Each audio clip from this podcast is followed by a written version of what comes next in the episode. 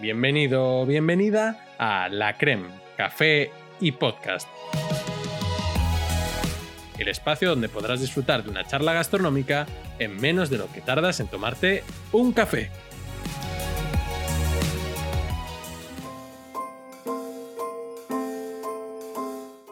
Bienvenidos todos al cuarto episodio de la temporada. Hoy, y como las fechas no ameritan, daremos comienzo a una saga de episodios que terminará en enero, coincidiendo con el final de las festividades navideñas. Hoy me encuentro vestido con mi jersey navideño feo, con luces, música y varios Santa Claus bailarines para ponerme en contexto y porque es tan calentito como feo. Y os aseguro que es muy feo. Últimamente estoy hablando mucho de Alemania, como habréis podido comprobar, pero creo que no hay mejor forma de empezar esta saga navideña que hablando de gastronomía alemana.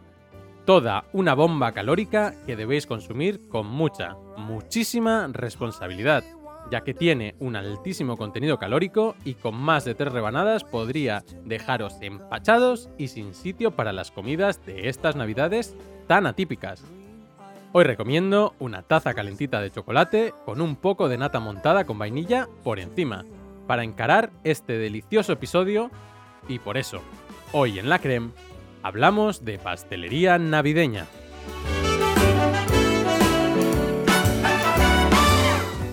La cocina alemana es una de las más variadas del mundo y ha legado a la humanidad un sinfín de productos y recetas deliciosas.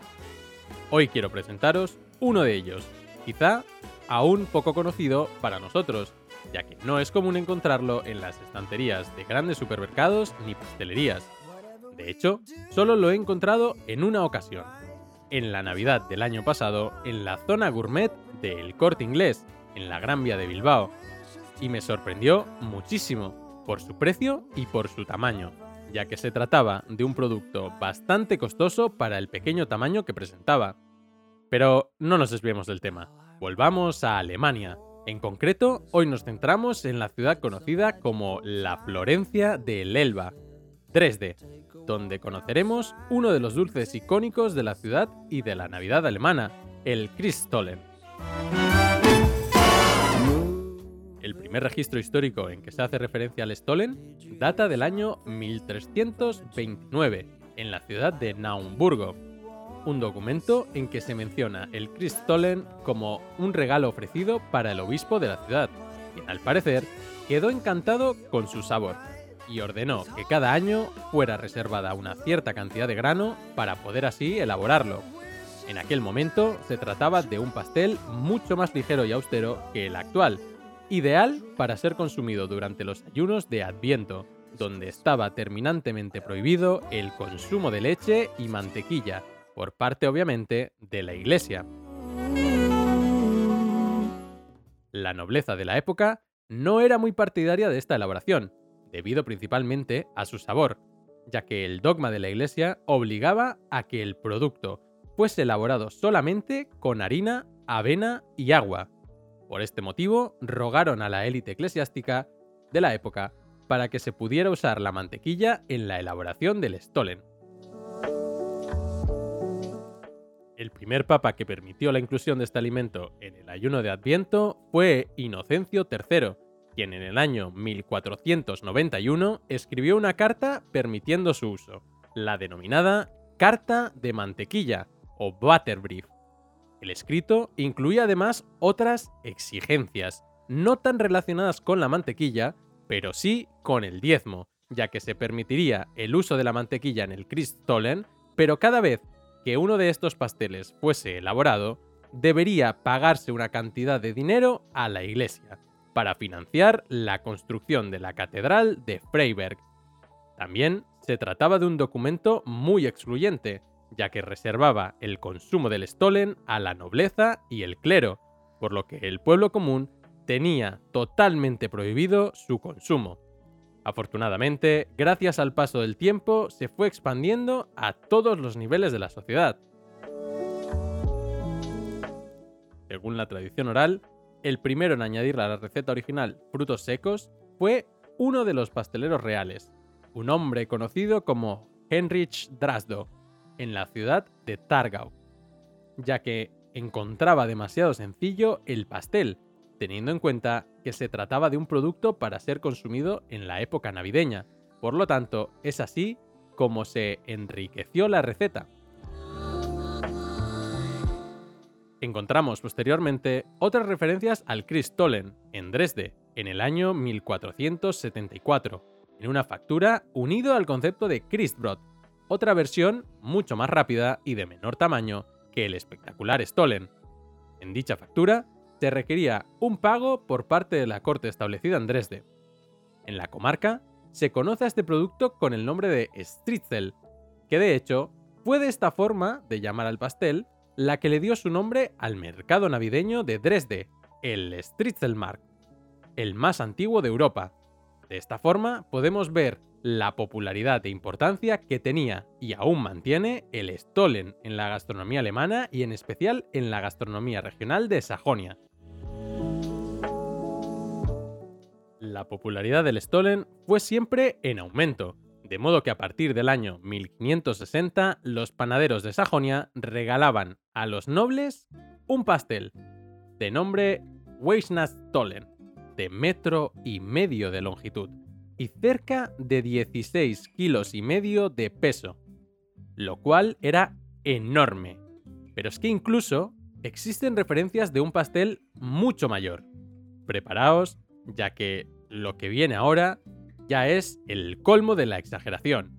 Y es que en el año 1730, Augusto II de Polonia ordenó la realización de un colosal Stollen de casi 1.8 toneladas de peso que fue posteriormente distribuido en 24.000 raciones.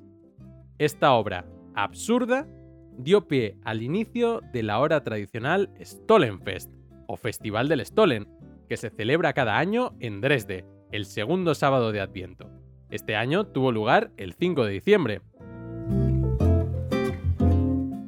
Existe una anécdota real al respecto del mercado navideño y el Stollen, ya que en cierta ocasión pasteleros de otras ciudades elaboraron grandes cantidades de Stollen que vendieron en el mercado de Dresde, lo que no gustó para nada a los pasteleros locales, quienes exigieron ser ellos los únicos con derecho a vender Stollen durante el Stritzelmarkt.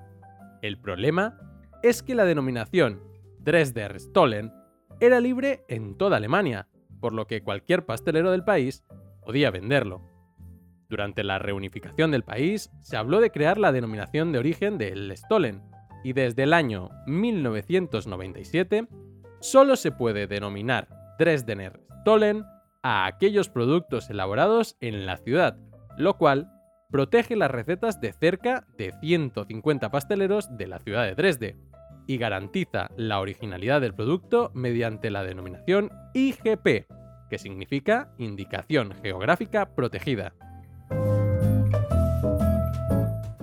Destacar que existen también otros tipos de Stollen, fuera siempre de la ciudad de Dresde, como por ejemplo el Mandelstollen o Stollen de almendras, el Butterstollen, compuesto por una mayor cantidad de mantequilla, relleno de mazapán, frutos secos y cítricos confitados, o el Nussstollen, Stollen de nueces. Finalmente, quiero daros un dato que me ha resultado bastante gracioso respecto a la forma del producto, ya que su presentación tradicional es en el formato de hogazas de tamaño considerable y gran peso, pero su forma tradicional está hecha con una hendidura central, ya que el nombre de Christollen hace referencia directa al nacimiento de Jesús, y el pastel representa precisamente eso, a un bebé envuelto en sábanas.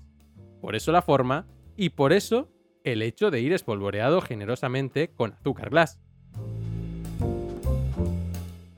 Y con esto damos por terminado el episodio número 4 de esta temporada. Espero que os haya gustado muchísimo. Sé que no es un producto fácil de conseguir, por lo que os recomiendo probar a hacerlo vosotros mismos en casa. Tenéis una receta genial y muy bien explicada de cómo hacerlo en el blog de María Lunarillos, donde además podréis comprar todo lo necesario para esta y miles de elaboraciones más si la repostería es lo vuestro. También podéis consultar los vídeos gratuitos de Richard Bertinet en YouTube para ver un paso a paso en formato vídeo muy muy detallado de cómo hacer esta deliciosa creación navideña. Nada más, me despido recordándoos que podéis seguirnos en Instagram en arroba lacrem.podcast y que mi nombre es Iron. Y recuerda, que no se te enfríe el café.